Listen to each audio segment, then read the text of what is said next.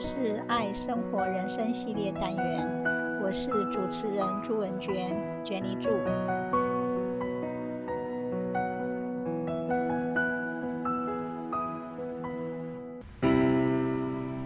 The process of learning，学习的历程，trial and error。Trial and error is the process of determining the best method to obtain the desired outcome by recognizing and removing errors or failures through various experimental techniques. It's not easy to do when we first encounter a failure, but it becomes a helpful strategy in solving problems over time in many respects. Using the trial and error methods is the only way we can truly learn.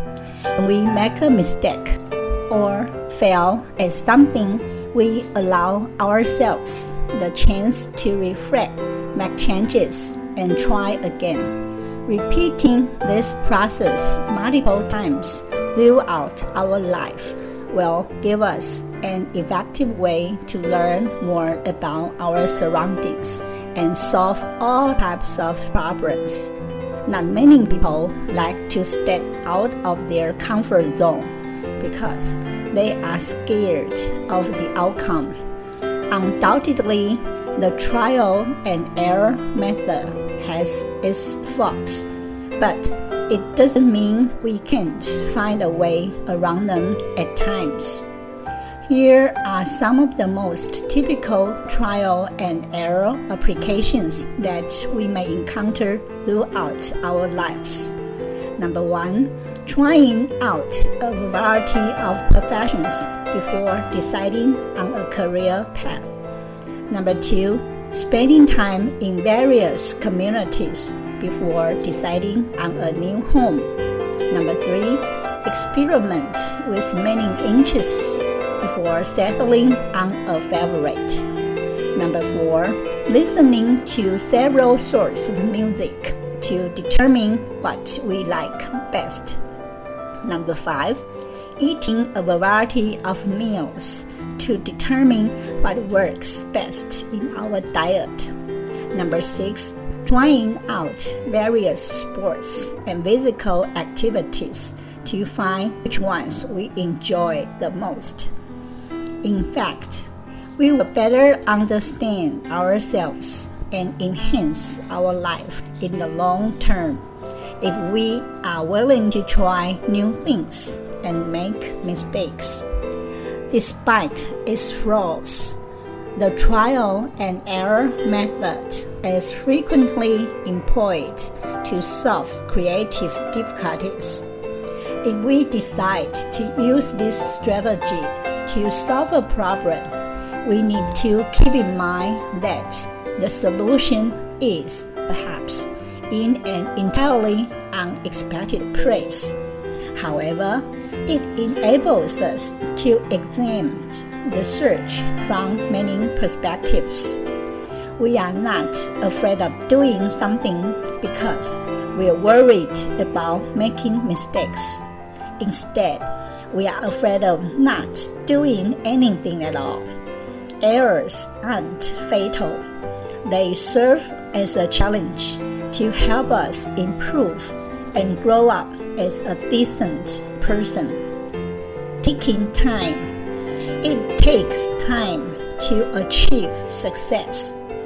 Many people never achieve success, not because they are not motivated or lack important resources.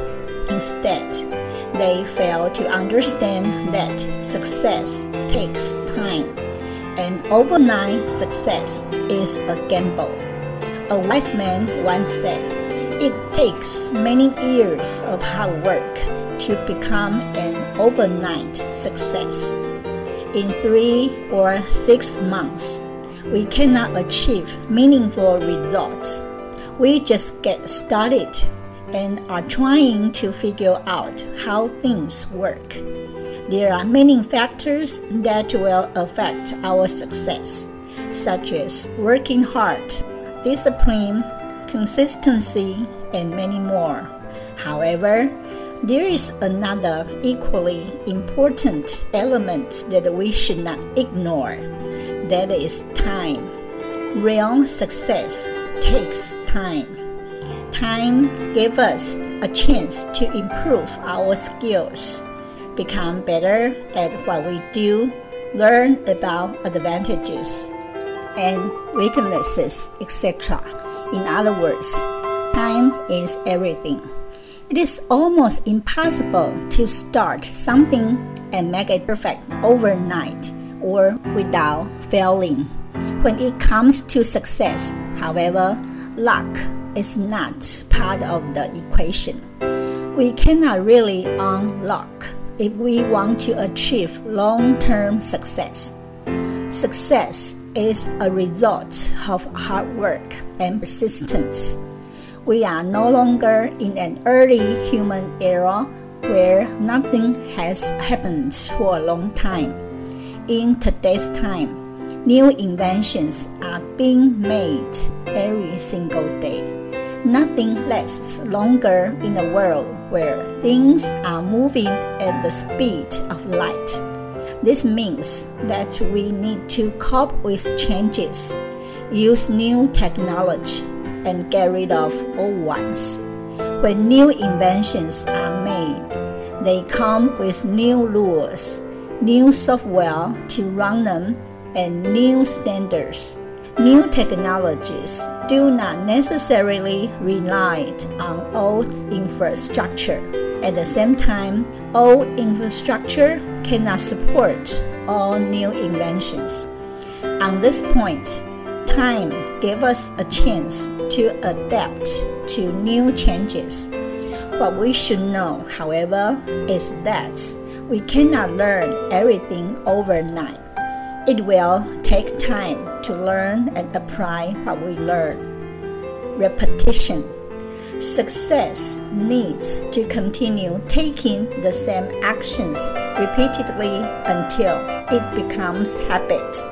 For example, athletes don't get to complete the actions unless they practice their performance repeatedly. We cannot be good at something without repetition. In other words, to achieve success, we need to keep taking action even when we don't feel like it or see results. The bottom line is if we want to be successful, we have to start by repetition. It's a must, and there's no way around it. If we want to be a great swimmer, we need to practice swimming over and over. If we want to be a great pianist, we need to practice the scales over and over. If we want to be great at anything, we need to practice it over and over. That is, the more we repeat a certain action, the better we'll be good at it. In the pursuit of success, many people often look for shortcuts or quick fixes. However, they fail to realize that there is no substitute for the pain of discipline. Consistently repeating the same actions even when it feels monotonous or challenging, is a crucial factor in achieving long term success. Consistency is the key to success in any endeavor. When we repeat the same actions over and over again, we build a strong foundation for improvement and growth whether it's practicing a musical instrument, honing a skill, or establishing healthy habits.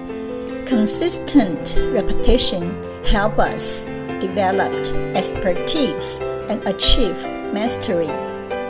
It's natural for humans to seek comfort and avoid discomfort. However, true process lies beyond our comfort zones. When we repeatedly engage in activities that challenge us, we break through barriers and expand our capacities. Embracing the pain of discipline means pushing through resistance and persisting even when faced with setbacks or difficulties. Success rarely comes without setbacks and failures. However, the pain of discipline fosters persistence and resilience.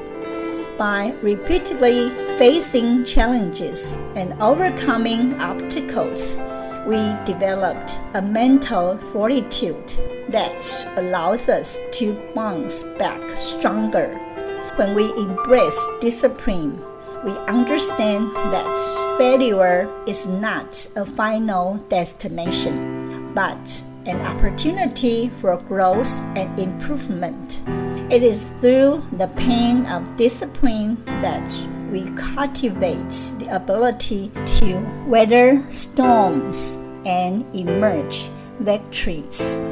Thanks for listening. Bye bye.